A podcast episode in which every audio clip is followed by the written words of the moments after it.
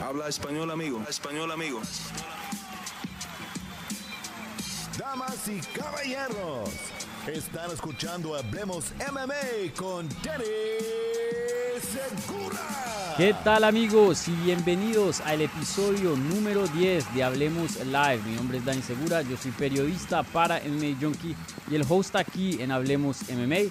Y bueno, este es el episodio número 10 de Hablemos Live. Por fin llegamos eh, al episodio número 10, este show que se inauguró a principios del 2022 y como les había dicho, les prometí un invitado a hacer algo un poquito distinto en vez de la eh, programación que estamos acostumbrados de ver, de yo simplemente estar aquí solito contestando sus preguntas. Aquí eh, un actor mexicano también amante de las artes marciales mixtas, Giuseppe Gamba, nos acompaña hablar de este mundo tan loco de las artes marciales mixtas. Así que, Giuseppe, bienvenido a Hablemos MMA. ¿Cómo estás, brother?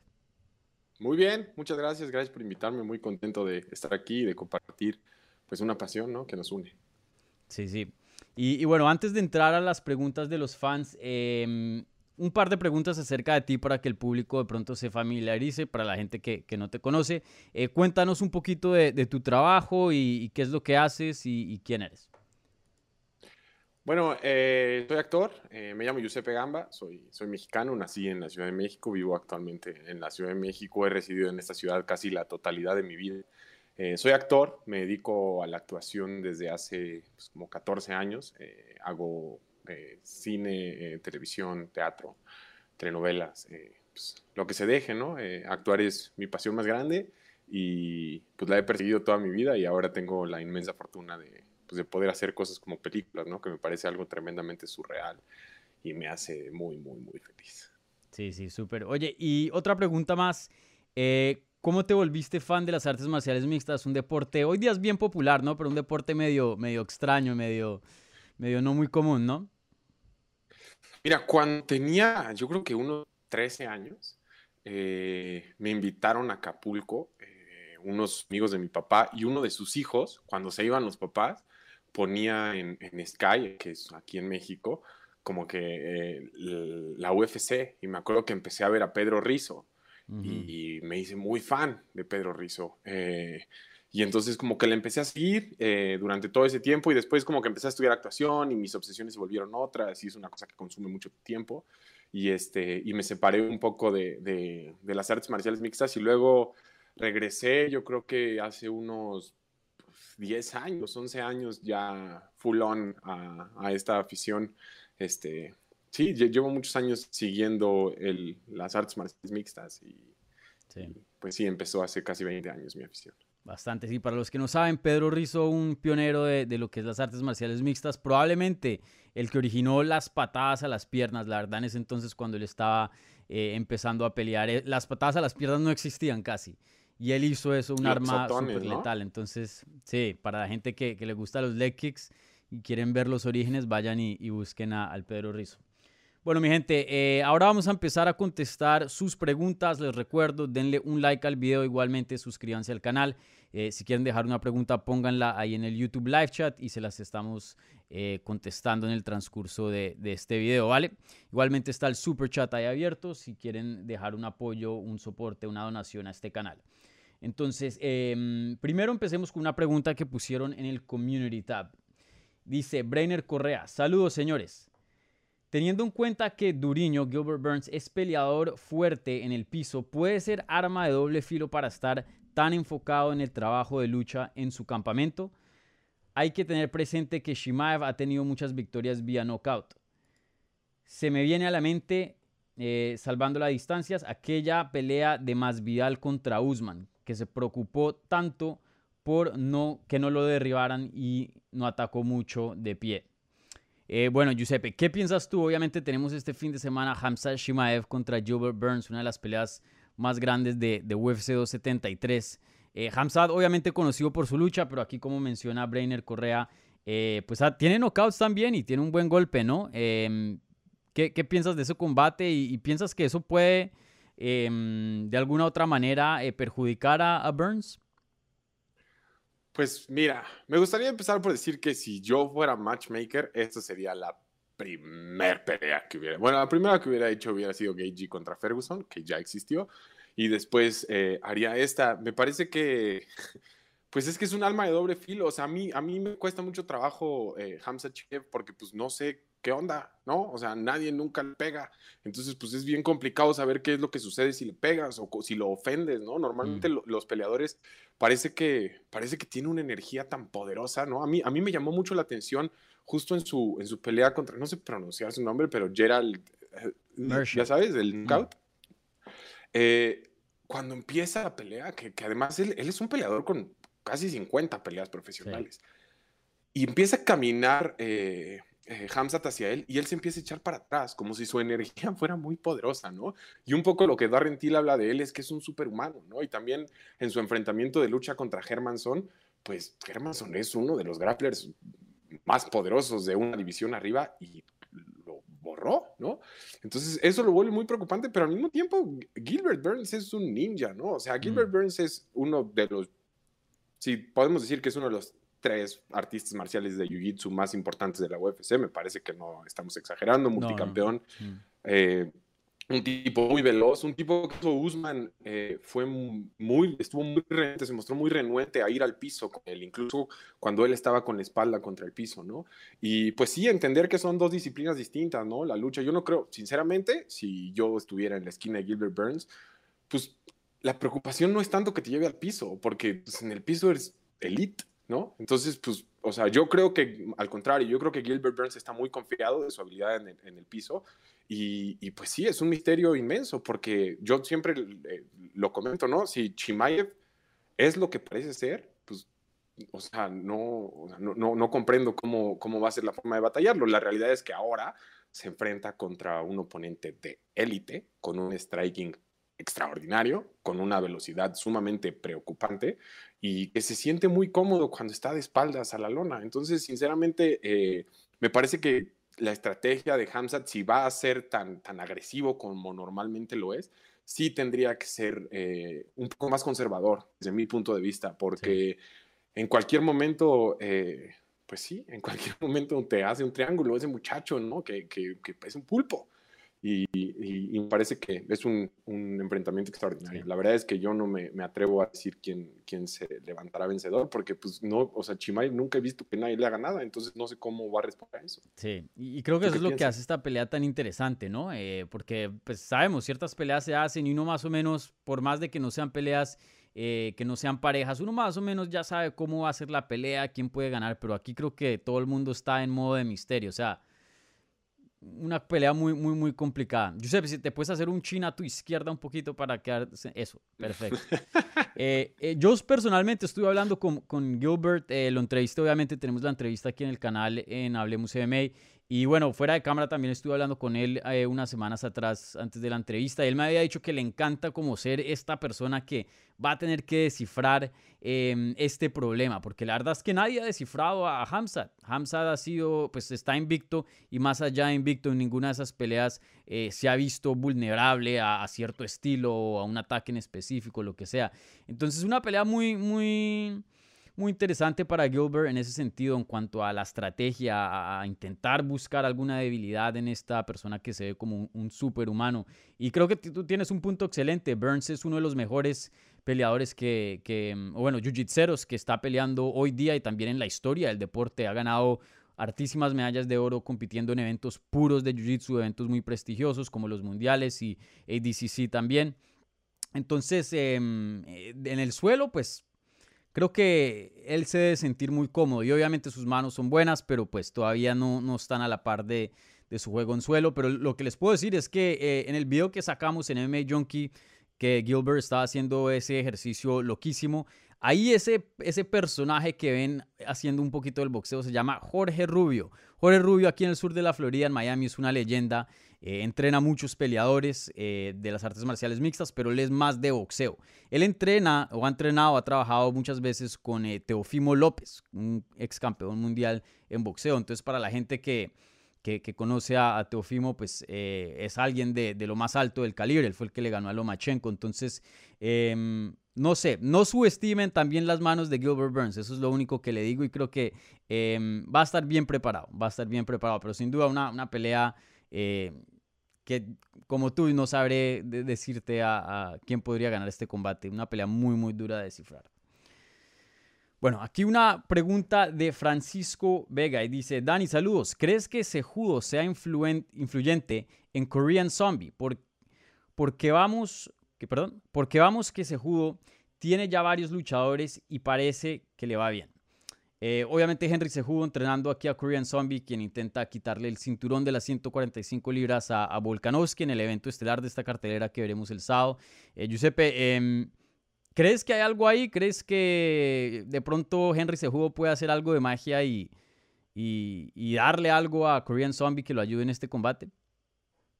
Pues mira, yo creo eh, que Henry Sejudo es una de las mentes más extraordinarias de las artes marciales mixtas, la verdad. O sea, tuve la oportunidad de platicar con él y es una persona sumamente inteligente, ¿no? Eh, de repente su persona pública te hace pensar cosas distintas, pero es una persona muy inteligente, con una visión muy clara de la vida, ¿no? Y es un, es un tremendo luchador con, con, una resiliencia no envidiable.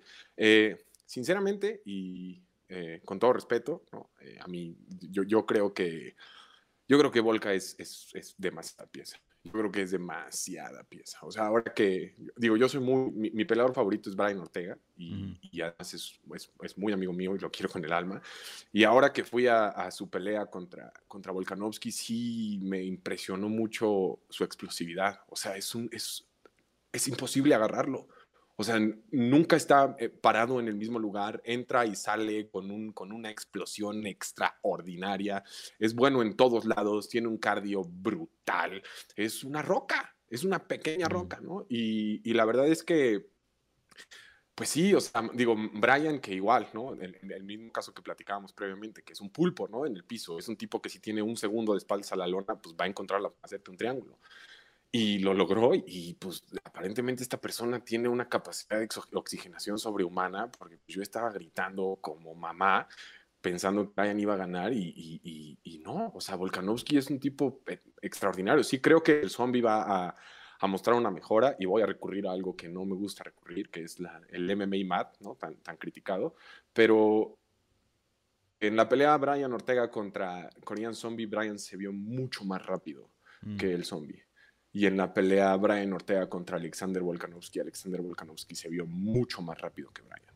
Entonces, de nuevo, las matemáticas en el MMA no, funcionan siempre y, no hay que recurrir tanto a ellas, pero en una cuestión de velocidad, ¿no? en un, de la estructura eh, bioenergética de una persona, me parece que, que sí hay un arma a favor que va a, pues sí, que va a ser eh, preponderante. A mí me parece que esta pelea es, es, es, para Volkanovski y me cuesta mucho trabajo encontrar un escenario en donde un peleador extraordinario, ¿no? Y, y, y, tan longevo y que ha logrado tantas cosas como el zombie, pues lo pueda ofender, porque yo no veo a Volka haciendo no, sinceramente no lo veo, no, no, no veo esa posibilidad. Sí. Y, no veo una competencia en el piso. Eh, de lucha. No, no creo que, el zombie vaya a ponerse al nivel de Volkanovski en tan poco tiempo, por más que, que, Henry sea un extraordinario. Sí.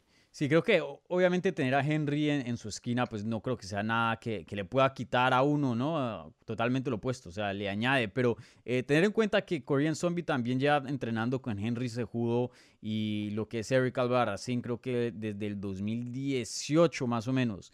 Eh, creo que si fuera la primera pelea de Henry Sejudo, así como en Figueredo hizo, entrando a la tercera pelea contra, contra Brandon Moreno, pues ahí sí uno dice, no, bueno, eh, estos cambios que hace, ¿qué puede añadir acá? ¿Qué puede hacer eh, distinto? Y creo, creo que vimos los efectos de Henry Sejudo en ese caso. Pero como lo dijiste tú, pues a Korean Zombie ya le ganó Brian Ortega teniendo a Henry Sejudo en su esquina y, otras peleas también más. Entonces, eh, estoy contigo, no creo que podemos esperar algo muy distinto de Korean Zombie, no creo que se va a volver un luchador de la noche a la mañana y, y, por ese lado le va a ganar a Volkanovski o algo así. Eh, sí le veo un chance muy pequeño de ganar este combate. Creo que Volkanovski va a tener que cometer un error pero catastrófico o, hacer algo pero muy, muy ignorante, por decirlo así, dentro de, de, las artes marciales mixtas para, para poder perder esta pelea, porque la verdad no, es que no veo ningún área donde Volkanovski eh, pueda estar en peligro, ¿no? Fuera más allá de, lo que es un Lucky Punch o, algo así. Coincido. Mm. Bueno, ahora eh, pasamos a, otra pregunta aquí de Camilo Nivia. Y dice, hola Dani, saludos desde Paipa, Colombia. Te dejo una pregunta para el transcurso del programa. ¿Cuál consideras, cuál consideras es la pelea más importante o emocionante de la cartelera de UFC 273, aparte de las tres estelares?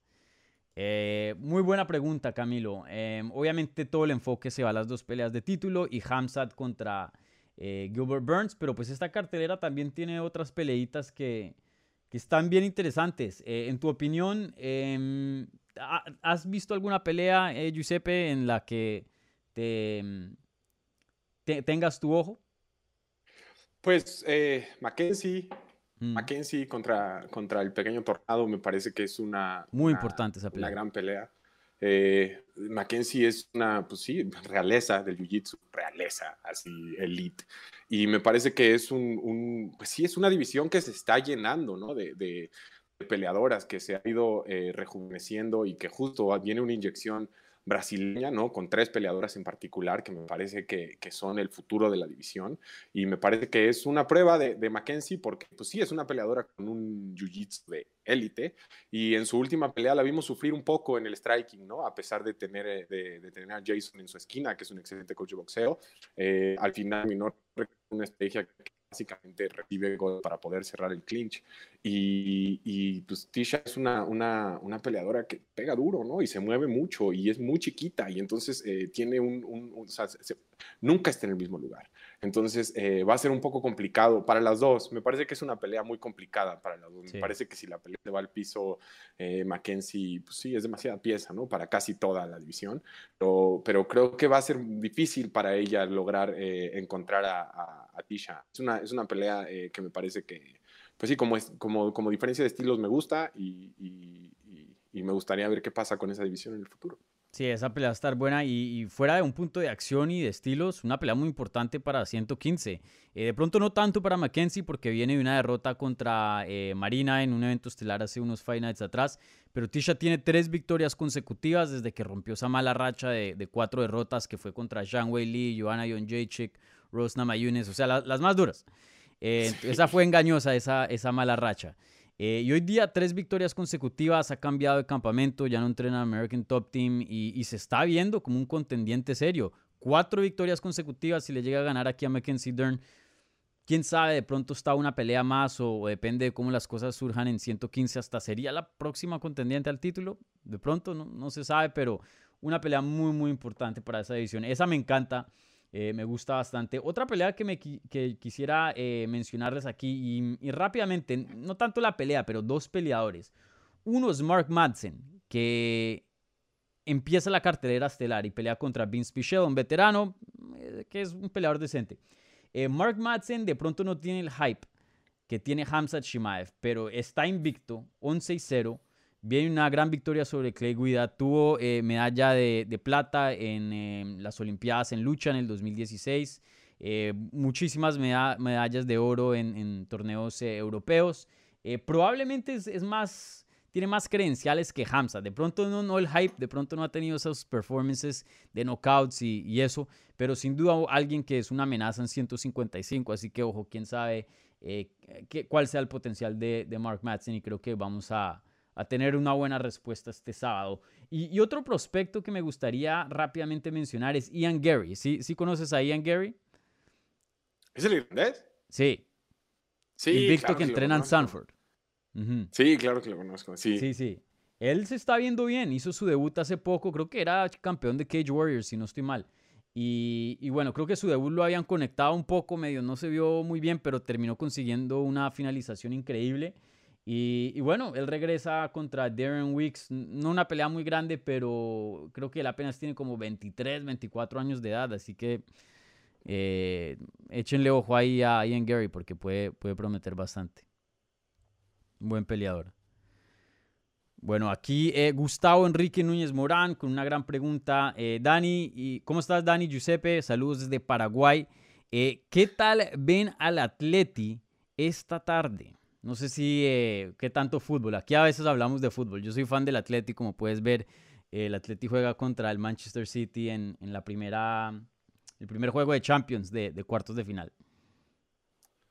Pues mira, a mí me encanta el fútbol. De hecho, te dije que estaba haciendo un curso eh, antes de hacer esto. Estoy haciendo mi curso de entrenador en la escuela del Barcelona. Yo soy aficionado al Barcelona. Ah, eh, bueno, aquí terminamos la transmisión.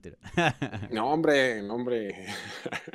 Eh, yo creo que, mira, justo hoy estaba, estaba armando mi fantasy para, para, esta, para este partido y Mira, pues obviamente soy un aficionado de Pep, ¿no? O sea, es, es, un, es un, técnico fantástico, ¿no? Un, un, filósofo del fútbol, a mí me parece incluso un artista, ¿no? Que llega y entiende conceptos sociales de los países a los que va y entonces los empieza a aplicar a la cancha. O sea, me parece fantástico, ¿no? Pero si existe una persona capaz de romper el esquema que va a plantear Pep Guardiola, esa persona es el Cholo Simeone. ¿no? Entonces, me parece que, que, que sí, existe la posibilidad de que sea un juego muy cerrado, eh, de repente los futbolistas del, del City, eh, siento que su estructura eh, emotivo-volitiva de repente no está tan controlada, siento que se frustran mucho. Es un mm. equipo que está tan acostumbrado a jugar con tanta parsimonia que llega un momento en el que se frustran.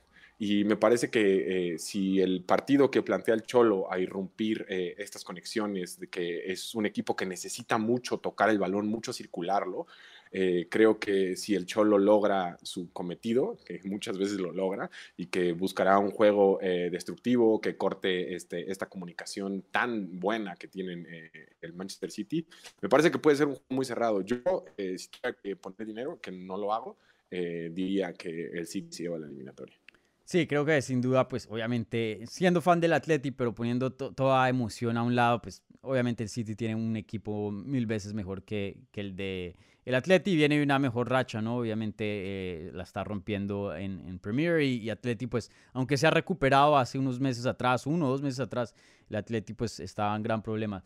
Eh, lo único que quiero decir es que tenemos a, Joao Félix, que hoy día la está rompiendo. Lleva eh, creo que como siete goles, cinco asistencias en sus últimos ocho partidos, algo así. Por fin estamos viendo los chispazos de, de, que, nos prometía, ¿no? Cuando estaba en el, en el Benfica. Entonces, em, bueno, a ver, quién sabe que de pronto Joao Félix puede, puede hacer algo y conseguimos un empate y hacemos la cosa interesante ahí para, para el segundo partido. Quién sabe. A ver, a ver qué pasa esta, esta tarde. Bueno, eh, aquí Gustavo Enrique Núñez Morán con otra pregunta em, ya respecto a, MMA y dice, eh, ¿se podría decir que el ganador entre Shimaev y Burns peleará contra Covington en un combate title eliminator? ¿Qué piensas tú, Giuseppe? Yo no creo. O sea, sinceramente, me parece que si lo hacen, se continúa estancando la, mm. la división. Me parece que el que gane esta pelea es el, el contendiente, ¿no? Digo, yo, a, a, mí me parece que Colby es un peleador fantástico, ¿no? O sea, a mí me parece que el pound per pound número uno es eh, Usman y me parece que el número dos es Colby. Eh, yo lo tengo así de, de, alto en, mi lista. Eh, pero pues acaba de pelear por el título, ¿no? Y me parece que justo lo que necesita la, división es variedad. Y sobre todo, si gana Chimaye, sobre todo si gana Chimaev, me parece que lo van a poner directamente con el título. En el caso de que, de que Burns, puedes construir una narrativa fantástica, ¿no? De, de, lo que había, de lo que ha dicho vocalmente Colby en contra de Brasil y cómo eh, Gilbert puede buscar, eh, pues sí, ahora sí que cerrarle un poco la boca de esas palabras que ha dicho y puedes construir otro grudge match que va a vender mucho y me parece que Colby es un peleador que sabe muy bien vender peleas. Eh, sinceramente no veo, digo, entendiendo un poco cómo funciona según yo, la UFC, eh, no veo que Burns contra Usman sea una pelea que ellos busquen comercializar o que haya muchos ángulos para comercializarla. De hecho, en, la, primera, en la primera entrega había mucho más ángulos para comercializarla, ¿no? De dos mm. que eh, compartían, eh, que eran compañeros de sparring y que mucho tiempo trabajaron juntos. Pero me parece que ahora sí, pues a menos que Burns haga algo que choquee al mundo, eh, yo creo que, que, no habrá un title eliminator. Si gana Chimaev, si gana Burns, yo creo que tal vez irá contra Colby, pero pues igual depende de, de cuál es el panorama de Colby. Estuve leyendo que ahora busca a Desaña. Entonces, pues... Él dice muchas cosas. ¿Quién sabe qué, qué sea verdad y, qué no? Eh, sí, quién sabe. Y él es pequeño para 185. O sea, él, él dice que puede llegar, creo que en, cuando estaba luchando en la universidad, luchan 162. Él es un peleador que hasta, creo que si se esfuerza, podría llegar a 155. De pronto no en una forma óptima, pero que llega al peso es probable. 185, olvídense, Hazaña lo mata, lo mata. Eh, Pero bueno, eh, sin duda sería un, una pelea interesante pre al combate en sí, obviamente, con todo lo que dice Colby. Eh, pero estoy de acuerdo contigo, creo que tu análisis se atina aquí.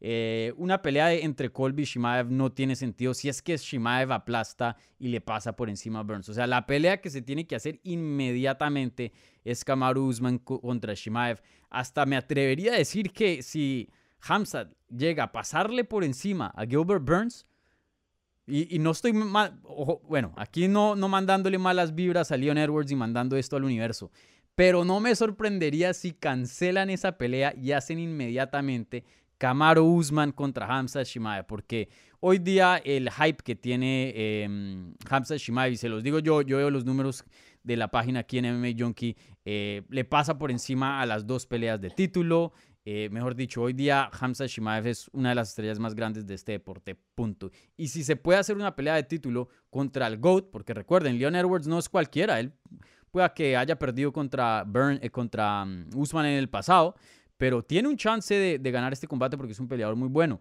Y, de pronto no quieren arriesgar esa pelea, esa mega pelea entre Usman y Shimaev. Entonces, si Shimaev gana esta pelea, el mundo es de él. O sea, va a estar encima del mundo y, seguro su siguiente pelea va a ser eh, del título. Hasta de pronto eh, se salta al Leon Edwards, quién sabe. En cuanto a Burns, creo que sí creo una pelea con Colby tendría sentido, ya que los dos pues ya tienen pelea, eh, derrotas contra el campeón. pero si gana de una forma muy dominante, quién sabe. De pronto le quita el hype a, a Hamzat de, alguna otra manera. Uno no uno no sabe pre, ¿no? El día de la noche es cuando uno se entera cuándo pasa el hype, ¿no? A ciertas personas, ¿no? Eh, vemos que Conor McGregor pues entraba con Arturo hype, luego tiene eh, eh, cierta entrevista después de la pelea y ya las cosas cambian, ¿no? ¿Quién sabe lo que diga Burns? ¿Quién sabe cómo luzca Burns? Y de pronto la gente lo quiera ver volver a, pelear contra Usman. Entonces, em, creo que sí es una especie de title eliminator, pero con ciertas cositas que, que, tienen que pasar pre, ¿no? Eh, bueno, aquí eh, pasando a otra pregunta. HDMI Axe dice, saludos Danix, eh, ¿crees que Sterling pueda dar la sorpresa? Em, muy raro esto, ¿no? Él es el campeón, pero creo que muchas personas lo están ignorando un poco a él y, piensan que Jan le va a pasar por encima. ¿Tú, ¿Tú cómo ves este combate? Pues mira, yo he tenido la oportunidad de de estar cerca de las dos personas. En la, en la, en la pelea que, que, hubo en Chicago, la de, la de Henry contra Marlon Moraes, eh, tuve la posibilidad de conocer a, a Aljamain eh, Sterling. Y de regreso de la pelea, eh, Brian nos hizo una experiencia extraordinaria, entonces nos regresamos en el camión de los peleadores. Y entonces yo estaba sentado y en la fila de junto estaba sentado Peter Yan y su entrenador. Y nunca en mi vida o sea, en primera, en todo el camino, su cuerpo no se movió nada, así ni un centímetro. tiene un control de su cuerpo, tiene un control de su energía extraordinario. Ese es uno. Y dos, yo nunca en mi vida he estado cerca de una persona con una energía tan scary. Nunca, jamás. Y Aljamain Sterling eh, es una persona eh, pues muy chida, es bien buena onda, ese amigo. Es como, pues sí, como buena onda, ¿no? Como, y siento que, que abordan esa profesión desde lugares distintos, ¿no? O sea, siento que, siento que Peter ya te quiere hacer daño, la verdad. O sea, siento que entre sus intenciones es un tipo frío, daño. Sí. Sí, y creo que le gusta hacerte daño. Entonces, eh, me parece que en un skill set, ¿no? Por más que Al ya tiene un jiu-jitsu extraordinario, es un gran luchador, tiene muy buen striking, tiene muy buen reach. Me parece que Peter Yan, como lo vi en el camión, nunca modifica su energía. Entonces, su round 1 y su round 5 son iguales. Y eso lo vuelve una cosa sumamente peligrosa. Me parece que a mí me gustaría que, que ganara eh, Aljo, porque fue bien buena onda conmigo, la verdad. Y, y, pues sí, me gusta la gente que va como, como con esta energía, ¿no? Que es más semejante a la mía. Pero sí veo que yo no creo que alguien le pueda ganar a Peter Jan. O sea, sí, no creo, la verdad. Sí. Una pelea muy difícil para Sterling. Eh en la primera pues vimos eh, que empezó bien, de pronto está, eh, eh, está usando un poco más de energía que Jan y por eso creo que da una impresión de que va ganando el combate, pero pues eso no es sostenible y a la medida que se iba cansando y vimos que Jan sí estaba controlando tu energía como, como tú mencionas, em, vimos que Jan era el peleador superior y bueno, hubo ese error, esa falla que mandó una, un rodillazo ilegal y las reglas son las reglas y, por eso hoy día nos encontramos en esta situación, pero sí creo que Jan en mi opinión, en mi opinión, y, y creo que después de, este evento de UFC 273, si las cosas le van a favor a Jan de cierta manera, puedo, no estoy diciendo que hace el pound for pound del GOAT. Creo que hoy día eso le pertenece a, a Kamaru Usman en cuanto a los peleadores actuales activos. Pero sin duda entra esa conversación. Para mí, de donde veas a Jan en el striking, en el clinch, en la lucha, o sea, donde quieras, es un peleador muy, muy completo, sale a matar eh, y, creo que es uno de los peleadores más dominantes eh, con el nivel más alto de técnica hoy día en las artes marciales mixtas. Entonces, em, veremos cómo, cómo hace Aljamain Sterling para contener eso. Eh, sin duda tiene unas habilidades estupendas, un peleador muy bueno, su ascenso para llegar a la pelea de Peter Yan. Y esto es algo que medio me, me molesta, para ser honesto. hoy día Sterling se ha vuelto, no quiero decir un chiste, pero muchos fans tú sabes, muchos haters lo atacan, no, eh, lo están atacando por, por eh, la actuación supuesta que hizo después de, de, ese rodillazo que le dieron, que, que, él sabía que estaba bien, pero decidió no continuar. Y para mí, perfecto. O sea, una regla es una regla, perdón, pero eh, si, si puedes llevarte más dinero y un cinturón y te prometen una revancha y otra vez pay-per-view points, así estés bien, toma el, el, cinturón. Eso es lo que yo le hubiera aconsejado a, a Sterling. Pero bueno, Sterling dice que sí, sí le dieron muy duro y no podía continuar. Em, y la gente como que se ha vuelto un chiste, pero la gente se ha, olvidado de la sumisión tan rápida que tuvo sobre Corey Sanhagen, de todas las peleas que tuvo a llegar a, esa, ese, cinturón, que se veía como un demonio, se veía un peleador estupendo. Y la verdad que pueda que Peter Yan sea el favorito, yo estoy de acuerdo contigo, es el favorito, pero no se olviden de Sterling, es un peleador con muchas, muchas habilidades. Yo creo que si Sterling logra acortar la distancia sin que le peguen como si fuera una piñata, me parece que puede lograr un clinch y me parece que ahí es donde se vuelve sumamente peligroso, porque ni siquiera te tiene que llevar al piso, o sea, ni siquiera tiene la necesidad de llevarte al piso. Si te toca, te agarra la espalda, súper fuiste, ¿no? Porque además, pues sí, en la primera pelea vimos que pues derribar a Peter Yan, pues sí está bien complicado, ¿no? Sí, muy difícil. Eh, rápidamente, eh, la racha que, en la que llegó eh, Aljamain Sterling a la pelea de título eh, en marzo del año pasado. Uy, ya pasó un año. Eh, le gana a Brett Jones, que es buenísimo. Hoy día se encuentra en Bellator. Le gana a Cody Stanman, que es un peleador muy duro. De hecho, lo somete con el Sulev Stretch, esa sumisión rara que los ponen las dos piernas así a, los lados. Eh, creo que esa fue la primera, si no estoy mal, en la historia de UFC. Le gana vía decisión a Jimmy Rivera, que es un peleador muy bueno. Le gana a Pedro Muñoz, que es durísimo, vía decisión. Somete a Corey Sanhagen en un minuto y 30 segundos. Eh, Aljamain Sterling es, es, un peleador bueno. Oye, tú que eres actor, ¿no? No para meterte aquí en problemas, pero actuación o no, la de, la de Aljamain Sterling. Pues mira, eh, yo creo que para... Es que a mí me cuesta mucho trabajo hablar sobre esas cosas porque, pues, evidentemente estás emitiendo un juicio, ¿no? Sobre una persona. Y emitir un juicio sobre esas personas en particular, ¿no? O sea, sé que en el fútbol lo hacen, porque yo en la cáscara meto gol y soy mejor que Luis Suárez, ¿no? O sea, eso lo entiendo.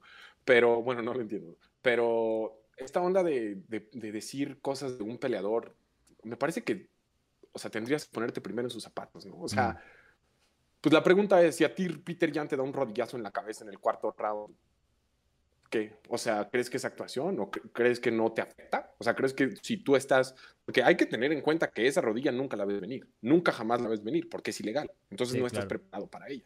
Entonces, pues tú estás ahí, llevas cuatro rounds pues, con un absoluto tigre y de repente te pegan un rodillazo en la cabeza, quieras o no, te desconcentra, que quieras o no, te lastima. O sea, me parece que hay muchísimas cosas a tomar en consideración antes de, pues de una actuación, ¿no? O sea, igual y, el, peleador o el atleta no se sentía con la confianza suficiente como para seguir, pero ese escenario y ese cuestionamiento lo trató Peter Yan. Aquí la irresponsabilidad no es de Aljamain Sterling. O sea, me parece que el público ha sido sumamente injusto con lo que sucedió.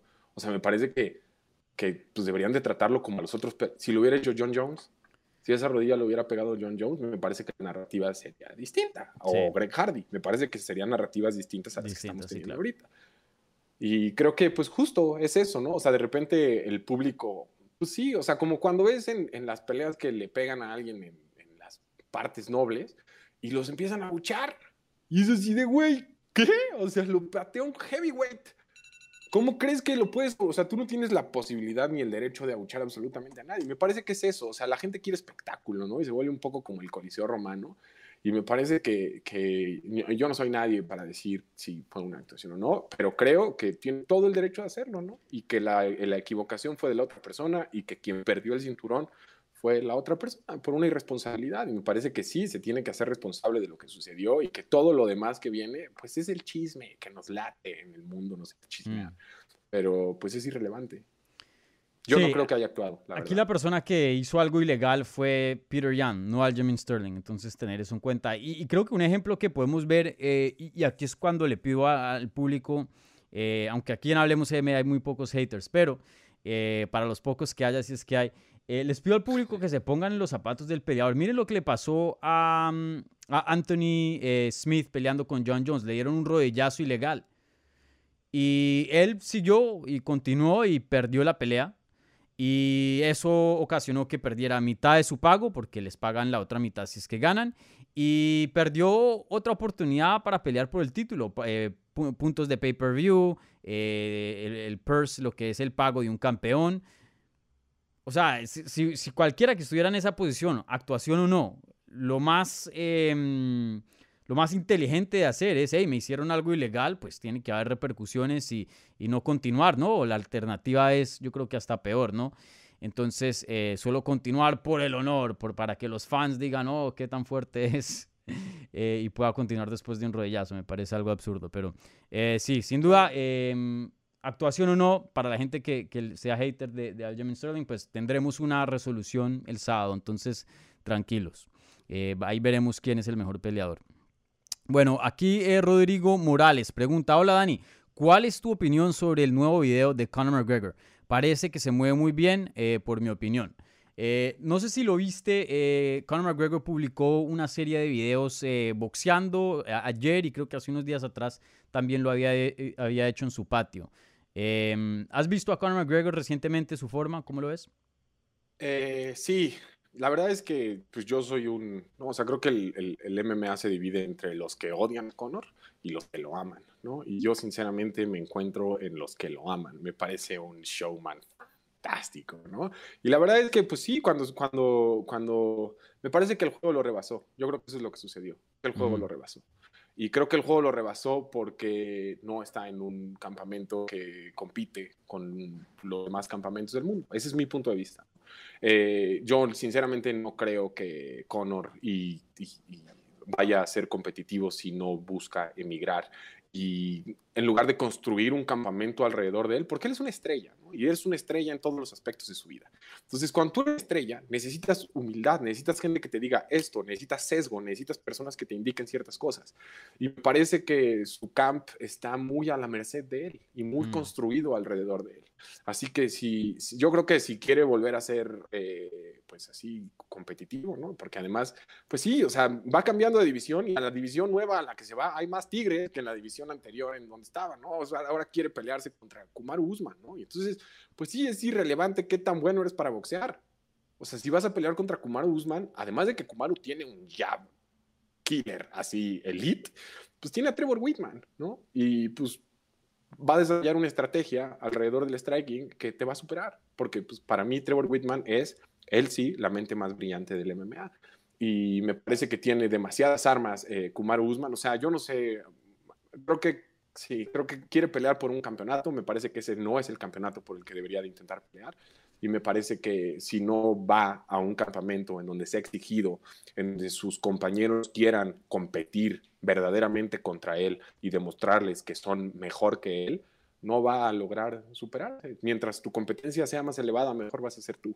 Entonces, eh, digo, por más que ame a Conor y me parece un ícono fantástico y una persona que cambió la cara del MMA en el mundo, me parece que si no se renueva, eh, va a ser muy complicado. Sí, sí, estoy contigo y, creo que les advierto, no se dejen ir por eh, videos que se ven fuertes, ¿no? Se ven rápidos. Eh, muchas personas pueden hacer eso y subir un video en Instagram y, verse bien. Lo importante aquí es, como mencionas, qué cambios ha hecho Connor, porque sin duda eh, la versión que hemos visto en, sus últimas actuaciones no ha sido buena. Y yo estoy de acuerdo, creo que necesita un cambio, que se vaya a otro gimnasio donde no, no le den el respeto de Conor McGregor, sino que sea un peleador más, que tenga que trabajar igual de duro a los otros peleadores. Eh, porque sí, sí se nota que el juego le, le está pasando y, y entre más pasen los años, pues peor, ¿no? Entonces, em, y también me gustaría verlo que tome un paso atrás. Esto de estar pidiendo peleas con Usman, peleas con Charles Oliveira, con el top, no me parece una buena idea después de una lesión tan grave como la que él tuvo. En mi opinión, que, que pelee, o sea, en boxeo, tú, siendo mexicano, lo, sabes que esto pasa cada rato. Si hay una lesión, si hay algo, los boxeadores llegan y les dan lo que es un tune-up fight, una pelea relativamente sencilla, ¿no? Eh, no una pelea así botada, pero algo que le, le dé un poco más de, de, facilidad de ganarla, ¿no? Que una pelea contra Usman o Charles Oliveira o algo así. Eh, para mí la pelea que tiene que hacer UFC y creo que la veremos en algún punto este verano, Nate Diaz contra Conor McGregor. Esa me parece que se tiene que hacer.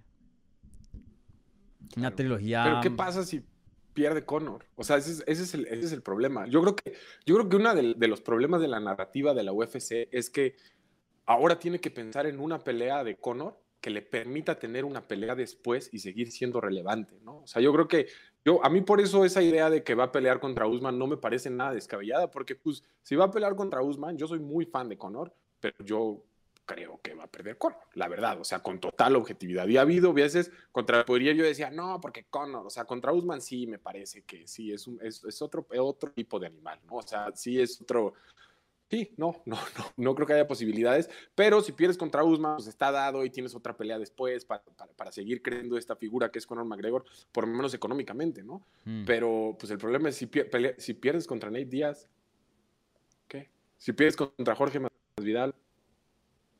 Pero entonces ahí el problema sería más, o sea, más grande. Yo creo que em, entiendo, entiendo por qué de pronto una pelea con, con Usman o alguien así de pronto tenga un poco de sentido en, eso, ¿no? Que si, si, pierde, pues se puede decir, bueno, perdí contra el mejor, pero eh, si pierde contra Nate Díaz o, o Masvial, pues esa derrota significa algo muy distinto. Pero si, si, se, si toca ver y, tú sabes, cada pelea es una apuesta, ¿no? Y, toca apostar a, a, largo plazo. Conor McGregor, viniendo de una buena racha con victorias, es el Conor McGregor que vende. Porque hoy día sí vemos que está cambiando un poquito la fanaticada, está cambiando un poquito el vibe en redes y eso acerca de Conor. Hace unos años atrás era invencible, era The GOAT, era, nadie lo podía tocar. Hoy día que, creo que esa identidad está cambiando, o por lo menos frente al público. Entonces, o, que le den, no sé, em, Tony Ferguson, eh, no necesariamente tiene que ser Nate Díaz, pero alguien que, que sea un pasito atrás y que le dé un poco de campo para eh, poder regresar a la forma que antes estaba y, más allá empezar una racha y, conseguir un poquito de impulso dentro del deporte porque está bien quedado. O sea, su última victoria fue sobre Donald Cerrone. Eso fue hace años. Y antes de eso también había perdido yo no sé cuántas. De acuerdo, completamente de acuerdo. Entonces veremos ahí, ahí qué pasa con, con Conor. Pero sin duda sí se está viendo bien en el boxeo. Eh, por lo menos en, en sus videos ahí en el patio. Em, aquí pregunta. Eh, bueno, esta pregunta más o menos ya, ya hablamos de esto, pero eh, Mario aquí siempre pone preguntas, entonces aquí em, Mario dice, hola eh, Dani, saludos desde Santander, mis picks son Volkanovski y Jan Shimaev. ¿Qué crees que siga para Shimaev si gana dominante em, a Burns? como dijimos, el título tiene que ser la, la pelea, ¿cierto? De acuerdo, totalmente de acuerdo. Sí. Sí, entonces, eh, Mario, si una pelea de títulos, esa es la, pelea que se tiene que hacer. Si le llega a ganar a, Burns, ¿no? Que es una. Todavía un reto muy, muy grande. Eh, aquí Diego Fernando Vuelva Silva dice: Dani, ¿quién crees que debería ser el próximo retador al título después de una aplastante victoria de Jan ante Sterling? Bueno, eso sí eh, llegará a pasar, pero supongamos que. Em, los de Las Vegas, eh, las apuestas están correctas y, y Aljamain Sterling pierde su título y Jan se vuelve eh, el campeón. Eh, ¿Quién ves en la división que, que, sería el siguiente contendiente? Te voy a leer el top 5. El top 5 hoy día, pues el número 1, obviamente Peter Yan, 2, TJ Dillashaw, 3, José Aldo, 4, Corey Sanhagen, 5, Rob Font, bueno, incluyo el 6 y el 7, Merab Davalashvili y Dominic Cruz. Eh, TJ. TJ, ¿cierto? Sí. Toca ver qué pasa ahí con TJ. Viene de una lesión, pero creo que ya supuestamente debe estar bien. Una lesión de, rodilla que sufrió contra Corey Sanhagen. Pero sí, una pelea entre TJ y Peter Yan. sería buenísima, buenísima. Sí. Sería, pero fenomenal. Me encantaría. Otro nombre que me gustaría poner ahí fuera de los rankings, Henry Cejudo. Sí, Para a mí, todavía él, tiene, eh, él tiene condiciones para pelear. Lo único es que no, no le van a pagar lo que él quiere y, él está dispuesto a, retirarse si, si no le dan, no retirarse oficialmente y cerrar esa puerta. Pero para mí eso es una pena porque Henry Cejudo literalmente es uno de los mejores peleadores del mundo. Se fue siendo campeón de dos divisiones, medalla de oro en, en lucha olímpica. Eh, y, hasta...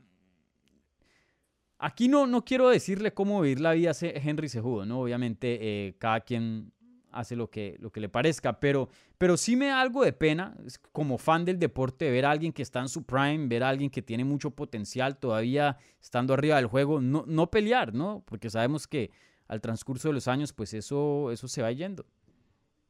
Yo creo que es, es, es importante, eh, no digo porque supongo que entre las personas que siguen tu página habrá muchos eh, potenciales aspirantes ¿no? a, a, futuros atletas. Y me parece que la narrativa de Henry opera en contra de su carrera. O sea, creo que todo lo que ha hecho ha operado en contra de su carrera. Creo que se ha metido con personas que no se han tenido que meter. Me parece que muchas personas, más que a muchos no les guste, la UFC es una liga y esa liga tiene un presidente y ese presidente toma decisiones y toma decisiones según lo que él le parezca, ¿no? Y luego la gente que venía a decirle cómo a él manejar su liga, pues si quieres manejar su liga, primero construyela, como lo hizo Dana White, ¿no? Me parece que tiene todo el derecho de hacer lo que él guste con su liga, porque él la inventó, ¿no? Pero, eh, dicho lo cual, me parece que Henry, pues, ha construido una narrativa que no le favorece, porque si tú has tenido la, la posibilidad de, de hablar con él, es una persona muy inteligente, muy inteligente, y no lo parece. Y no está accionando en pro de lo que lo va a beneficiar. O sea, si no hablara como habla, si no dijera lo que, o sea, se mete en, en rencillas de Twitter con Conor McGregor, ahí no vas a ganar. O sea, con ese señor, si lo insultas, no le vas a mm. ganar, es un extraordinario insultador. Y también habla de Dana White y de cómo debería de ser las cosas y de los matchmakers y de que lo están haciendo mal y critica a todo el mundo. Y pues sí, a final de cuentas, y digo, yo lo comparto, ¿no? Si yo soy parte de una institución y hay una persona atacando constantemente a mi institución y quiere que le pague mucho dinero por hacer algo en mi institución, pues yo le diría, no, flaco, ¿cómo ves que no? O sea, no, no, no me parece que, o sea, es un peleador extraordinario, es un atleta elite con posibilidades de convertirse incluso en el GOAT, ¿no? O sea, me parece que los números y las credenciales, pero de nuevo, su personalidad y la narrativa que él ha construido opera en contra de su misma carrera, de sus mismos sueños. Sí, sí, y, mm, y sí, obviamente lo que él quiere ganar más dinero, pero pues estoy seguro que de lo que le pagan actualmente de todas maneras es ¿no? Como, como campeón antes, pues era, era de pronto no lo que él quería, pero pues eh, de todas maneras son sumas bien altas y esto es lo que él ha estado trabajando tantos años, ¿no? Eh, recuerden, pueda que haya, le hayan dado una medalla de oro en lucha, pero los luchadores no ganan nada.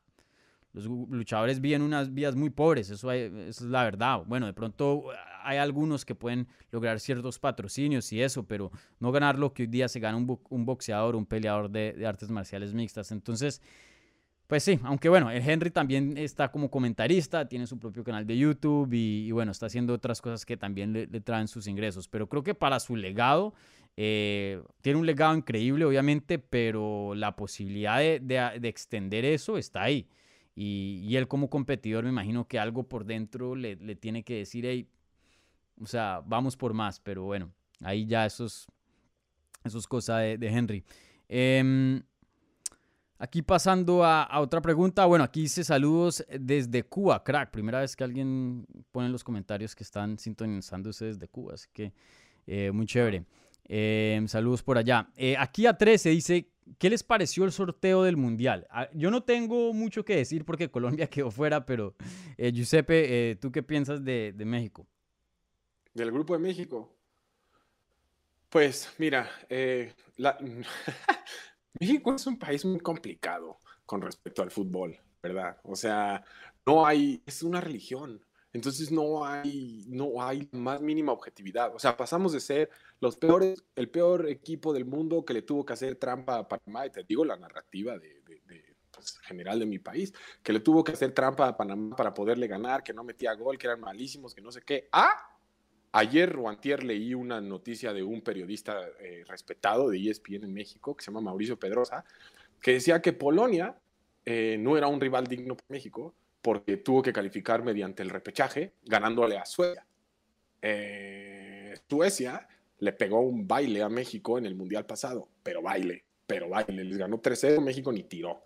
Y me parece que estamos eximiendo el hecho de que juega el mejor futbolista del mundo hoy en día, o un top 3, dependiendo de cuáles sean tus gustos, seguido de, pues incluso esta persona puso que era Lewandowski y 10 más. Entre esos 10 más está el portero de la Juventus, uno de los cinco equipos más importantes del mundo. Está, para mí, el mejor futbolista del Napoli, que el segundo mejor futbolista o el mejor futbolista de México juega en Napoli.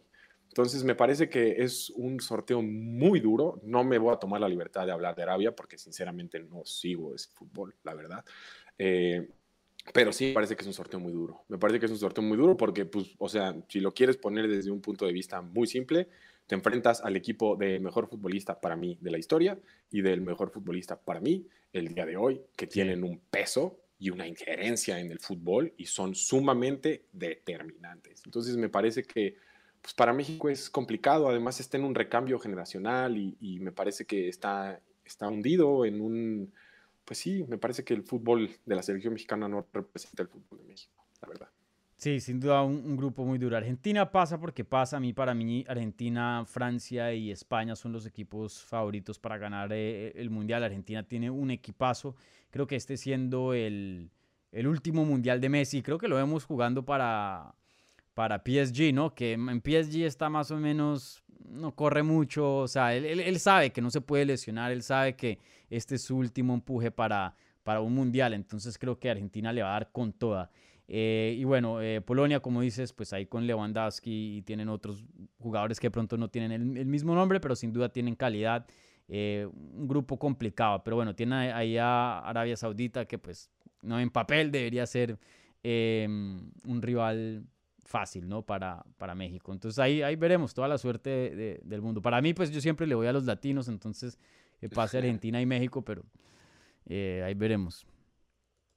Colombia la decepción más grande del mundo este, este mundial. Un equipo muy bueno, pero el técnico terrible, Renaldo Rueda. creo que esta semana o la siguiente van a, van a ver si le renuevan el contrato. Ojalá que no.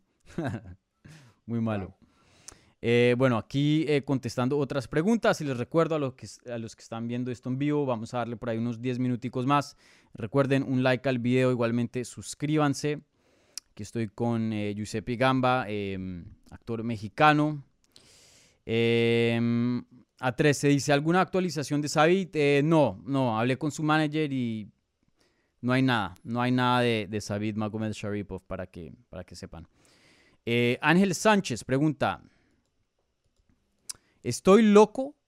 Había visto Gastelum peleaba en esta cartelera y ahora no lo veo, pero independientemente a eso, ¿qué opinas de su continuidad después de sus últimas actuaciones? Eh, obviamente Kelvin Gastelum iba a pelear en esta cartelera, le quitan el oponente, que ya se me olvidó cuál era, le ponen uno de corto reemplazo eh, y luego literalmente a los dos días Kelvin Gastelum termina con una lesión, eh, esa lesión terminó siendo una lesión de rodilla, va a requerir cirugía. Y, bueno, no noticias muy buenas para Kelvin Gastelum, creo que pues para los latinos obviamente querían verlo de regreso, pero sin duda una pelea que era muy importante y, por razones no muy buenas. Obviamente Gastelum viene de dos derrotas consecutivas y apenas ha ganado un combate en sus últimas eh, seis peleas. Entonces tiene una, una, victoria y cinco derrotas en sus últimas seis. Eh, ¿Qué has visto de, Kelvin? ¿Qué opinas de él y, bueno, de esta racha en la que se encuentra hoy día? La verdad es que a mí me parece que Kelvin Gastelum es uno de los representantes más dignos de mi país. O sea, es un tipo que nunca se raja, ¿no? Me parece que esa es la cualidad eh, insignia del mexicano, que nunca se raja, ¿no? Y Kelvin siempre ha hecho eso, la verdad, siempre ha hecho eso. Mi punto de vista es que debería estar una división abajo. Ese es mi punto de vista. O sea, son demasiado grandes. Se está peleando contra personas demasiado grandes, ¿no? Y hay un espismo que es la pelea de Israel Adesanya, que me parece que si volviéramos a tener esa pelea no sería tan pareja, porque Adesanya quería demostrar algo. Yo estoy seguro de que Adesanya quería demostrar algo y que lo quería noquear siendo un brawler. Pero pues si agarra la distancia, pues le pega, ¿no? Como si fuera Dalsim, le pega desde su camerino y no pasa absolutamente nada. Creo que Kelvin es un peleador extraordinario, con una mente extraordinaria, con una resiliencia ejemplar, pero creo yo que para ser competitivo al nivel que Kelvin busca ser, debería de estar una división abajo. Ese es mi punto de vista. Sí, eso, sí, una pregunta complicada. Creo que 170, pues él peleó en 170 eh, varias veces. De hecho, tuvo victorias muy buenas en esa categoría, eh, pero también falló de peso muchas veces. Eh, y, bueno, em, es difícil, ¿no? Porque no, no voy a decir que es perezoso, que no, tiene, no es disciplinado con su dieta o lo que sea. Pero bueno, como analista toca decir las cosas como son. Y la verdad que hasta en 170 en la báscula, Kelvin nunca tuvo un físico así muy rayado, muy...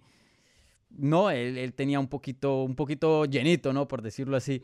Em, y, y sí, estoy de acuerdo. Creo que 170, si es posible, me parece algo una opción que sería eh, beneficiosa para su carrera. Obviamente, em, por ejemplo, yo, yo lo vi pelear contra Chris Weidman en vivo, eso fue en Long Island, eh, para esa cartelera, cuando UFC creo que estaba en Fox en ese tiempo.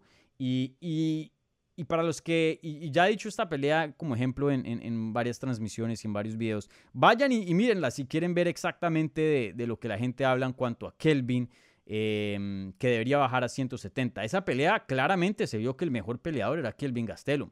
Le conectó a Chris Weidman, lo tumbó al suelo, eh, técnicamente se veía superior. Y obviamente Chris Weidman siendo un ex campeón, siendo un, peleador tan experimentado, tuvo ese switch, ese Fire IQ, y empezó a luchar y empezó a ponerle el peso y le terminó ganando una decisión eh, muy reñida, pero ahí se vio que, el peso sí eh, involucraba bastante. Y, otra cosa, más, más allá de una categoría, y, esto mismo lo hablé con eh, Kelvin en una entrevista que tuvimos hace unos meses atrás, creo que antes de su pelea con, con Robert Whitaker. yo le había preguntado, le dije, oye Kelvin, ¿y, y, crees que es, es aconsejable, crees que es sabio? yo sé que tú te quieres fajar con todos los mejores y con el quien sea, pero... Em, ¿No crees que a veces es mejor de pronto tomar un paso atrás, de pronto no tomar peleas de corto aviso, de pronto calibrar un poquito eh, el nivel de oponentes? Y, él me dijo, sí, de pronto sí tienes razón, pero a mí me gusta pelear. Y, la verdad que el récord de él, Jared Cannonier, Robert Whitaker, Jack Hermanson, Darren Till, Israel Azaña, esas son sus últimas derrotas. Literalmente los mejores de esa categoría. ¿no? Entonces... Em, Sí, definitivamente Kelvin necesita unas victorias. Eh, veremos si sigue en 185. Algo que promete, ¿no? Em, empezó a trabajar con Henry Sejudo. Él eh, entrenaba antes en California con, con Rafael Cordeiro en Kings MMA. Y ahora se fue para Arizona en, Fight Ready. Entonces, quién sabe, de pronto esa sea la clave para eh, una buena racha o, una serie de victorias aquí de Kelvin Gastelum. Un peleador muy joven, 30 años apenas, pero se siente como si tuviera 40 porque lleva un mundo de, de años peleando ya en un nivel top. Creo que, creo que entró a UFC. Entró a UFC en el 2013, imagínate. Wow. O sea, peleaba ya en UFC de 22, 23 años. Bueno, eh, pasando a otra pregunta y les contestamos un par de preguntas más y, nos vamos aquí. Eh, Taquero Man 91 dice, Dern pelea por eh, título si gana o sientes que ocupe más peleas, em, más peleas em, para tener una pelea de, título. Creo que sí, ¿no? Eh. creo que no, no, le van a dar una, pelea de título si llegara a ganar, ¿cierto? No creo.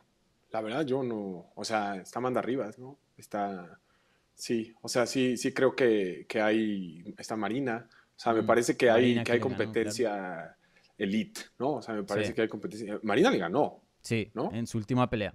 Entonces, eh, me parece que sí, hay competencia elite.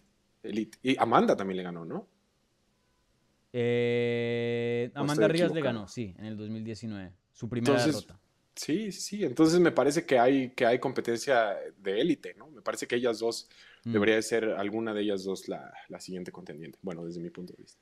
Sí, em, sin duda la pone en una buena posición, o sea, tendría obviamente una victoria, pero pues tener en cuenta que perdió contra Marina Rodríguez en su pelea pasada. Eh, y bueno, sí estaría eh, 5 y 1 eh, en sus últimos 6, que pues es un, buen récord, pero la- la línea es larga en, en 115. Eh, lo que le favorece a Mackenzie Dern es que pues em, tiene un poquito el factor estrella, pues es una de las peleadoras más reconocidas en, esa categoría, entonces eso siempre da, da un poquito de más cuando se llegan estas conversaciones de, título, pero sí, creo que por lo menos le faltaría una más si llegara a ganar, Eh, mínimo, mínimo, mínimo, hasta de pronto dos o tres más, pero eh, mínimo la veremos pelear otra vez antes de, de una pelea eh, de título. Bueno, aquí un fan de Ecuador y con esta terminamos. Dice, saludos desde Ecuador. Eh, para ustedes, ¿quién gana? ¿Chito Vera o Rob Font? Pues yo quiero que gane el Chito, la Mm. verdad. No quiero ni siquiera decir que va a suceder una cosa distinta que gane el Chito Vera. Me gustaría, creo que pues, se puede armar una pelea bastante dura, ¿no? O sea, creo que Sí. puede, si Chito lo lleva como, como a un brawl, me parece que Chito es una persona con una capacidad de manejo de sus emociones eh, extraordinaria, ¿no? O sea, como que tiene la, la capacidad de involucrarse y salirse, involucrarse y salirse, involucrarse y salirse. Y eso quiere decir que tienes un control, un control eh, sobre tu estructura emotivo-volitiva. Me parece que Chito es uno de los que mejor lo tiene, ¿no? Y también tiene como, como esto mismo que decía Jan, o sea, es un peleador que, que sabe pelear de, pues, por pelear y que sabe pelear por deporte, ¿no? O sea, que sabe ser un artista marcial y sabe ser un peleador. Tiene estas dos facetas. Me parece que esa es una gran ventaja eh, que tiene Chito y creo que, pues a mí me gustaría que, que noqueara. Ese sería lo Sí. que me gustaría. Una pelea dura para Chito, un, un test muy grande. Rob Font se, se ha visto increíble. em, muy buen peleador, pues viene una derrota de, de Jose Aldo, pero pues perder con Jose Aldo es algo muy normal, ¿no? La mayoría de las personas pierden contra, contra ese hombre. Y, bueno, una pelea muy dura. Yo, yo veo esta pelea un poco como 50-50. De pronto le doy una pizquita más a, a Rob Font. Me parece que Rob Font de pronto tiene un mejor striking, un mejor boxeo, pero creo que Chito tiene una ventaja muy clara en lo que es el suelo. Eh, me parece que Chito tiene más garra, eh, eso mencionas tú, creo que en cuanto a si se vuelve una pelea fea, una pelea, ¿no? Una guerra, creo que Chito em, sobresale en esas, en esas situaciones un poco más que Rob Font. Eh, y algo que le favorece mucho a Chito es que esta pelea es evento estelar, cinco rounds. Chito es un peleador que se demora un poquito en entrar a la pelea y por eso en ciertas peleas de tres rounds eh, pierde, pero nos, va- no- no- no- nos vamos con la sensación de que uh, de pronto aquí hay más, de pronto aquí hay otros capítulos, ¿no? Si es que eh, hubiera otros rounds. Entonces creo que eso va, va a jugar a favor a Chito. Entonces ahí veremos, sin duda una pelea fenomenal. Para mí las 135 libras, la mejor división eh, hoy día dentro de UFC en cuanto, en cuanto a acción. O sea, literalmente el top 15 son, son buenísimos. Y, fuera del top 15 también hay peleadores fenomenales. Eh, no, no se puede decir eso de todas las categorías. De acuerdo. Bueno, bueno, con eso eh, terminamos aquí el episodio número 10 de Hablemos Live. Giuseppe, muchísimas gracias por tu tiempo. Eh, ti. bienvenido aquí a Hablemos M, aquí es tu casa cuan- cuando quieras hablar de artes marciales mixtas. Espero que hayas disfrutado esto, eh, así como lo disfruté yo y, y aquí los eh, seguidores. Unas últimas palabras, un mensaje a la gente de, de Hablemos MMA, a los fanáticos y, y bueno, también cuéntales dónde te pueden seguir para estar al tanto de, de tu carrera. Va.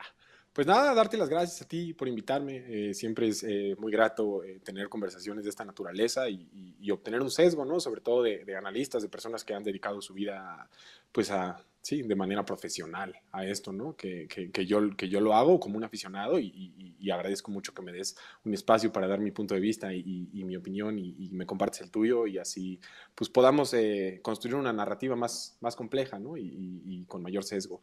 Eh, mis redes sociales, eh, Instagram es la que uso, la verdad. eh, es eh, mi nombre, Giuseppe Gamba, eh, guion bajo, creo. Ni me sé mi Instagram. Giuseppe Gamba, Ya les confirmo bajo. acá, les confirmo acá. En Twitter sé que es esa. Eh, en Es Instagram mismo, creo es que es lo mismo. Sí, es el mismo.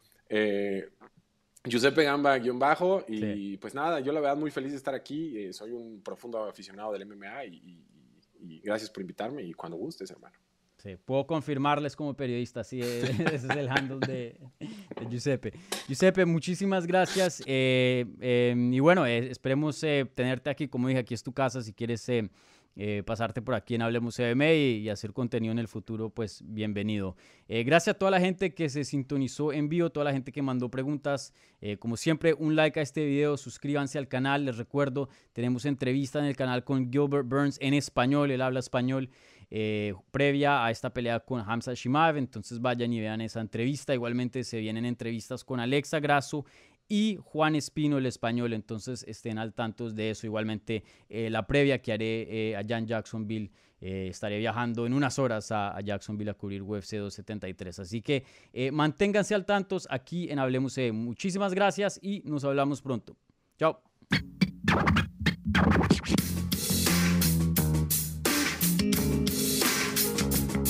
Gracias por escuchar Hablemos MMA. Si les gustó el show, los invitamos a que se suscriban en su plataforma favorita de podcast para recibir episodios semanales. También déjanos tu review o cualquier comentario. Pueden seguir Hablemos MMA en Twitter, Instagram y Facebook en arroba Hablemos MMA. Y me pueden seguir a mí en arroba Dani Segura TV. Hablamos la próxima semana.